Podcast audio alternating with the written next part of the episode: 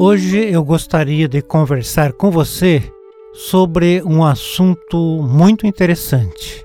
Como é que a agricultura pode ser aliada no combate às mudanças climáticas? O solo é particularmente importante para a proteção do clima, ao absorver uma grande quantidade de carbono.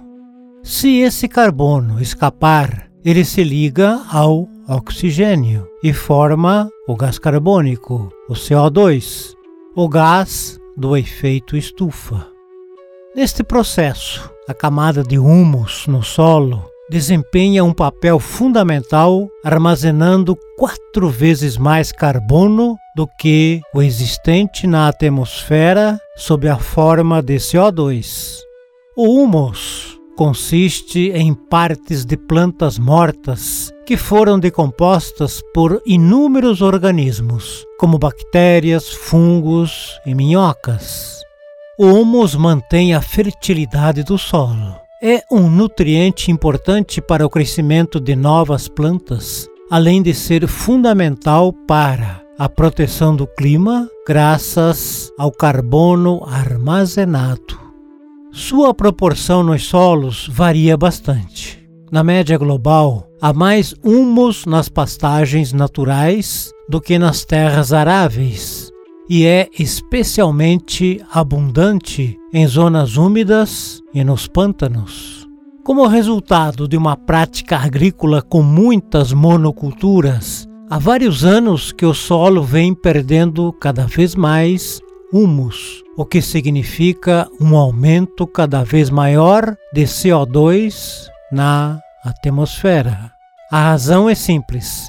Em vez de preservar o humus através da rotação de culturas e do cultivo de diferentes plantas, as monoculturas desgastam o solo. Embora os fertilizantes químicos garantam as colheitas e economizem muita mão de obra, o teor úmico do solo é cada vez menor.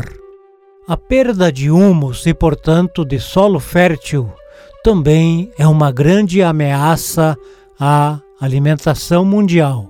A perda de humus e florestas libera cerca de 6 bilhões de toneladas de CO2 na atmosfera a cada ano, ou seja, cerca de 11% das emissões globais de gases do efeito estufa. Para frearmos o aquecimento global, a agricultura precisa se tornar climaticamente neutra. Ela tem ainda o poder de reter o CO2 adicional na atmosfera por meio do cultivo de plantas. A redução de pastagens e terras aráveis em todo o mundo e o reflorestamento deve aumentar o teor de humus nos solos. O reflorestamento é capaz de reter cerca de 4 bilhões de toneladas de CO2 por ano durante a fase de crescimento das árvores. Um aumento global de humus, por sua vez, poderia reter outros de 2 a 5 bilhões de toneladas de CO2 por ano, segundo pesquisas recentes.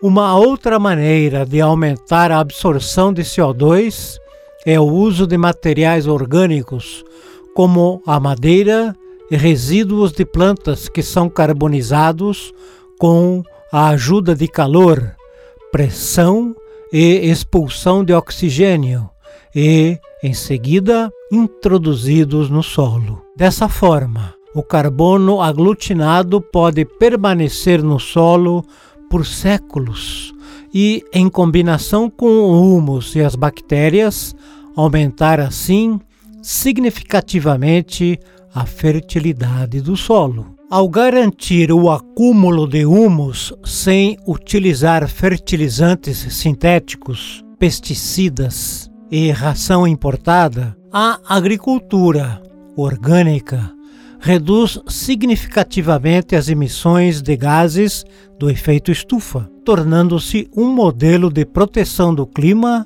e das espécies. Curiosamente, apenas mudar para uma dieta mais baseada em vegetais pode reduzir as emissões de gases de efeito estufa da produção agrícola aproximadamente pela metade. A mudança na dieta pode ajudar a manter todos saudáveis, o planeta e as pessoas.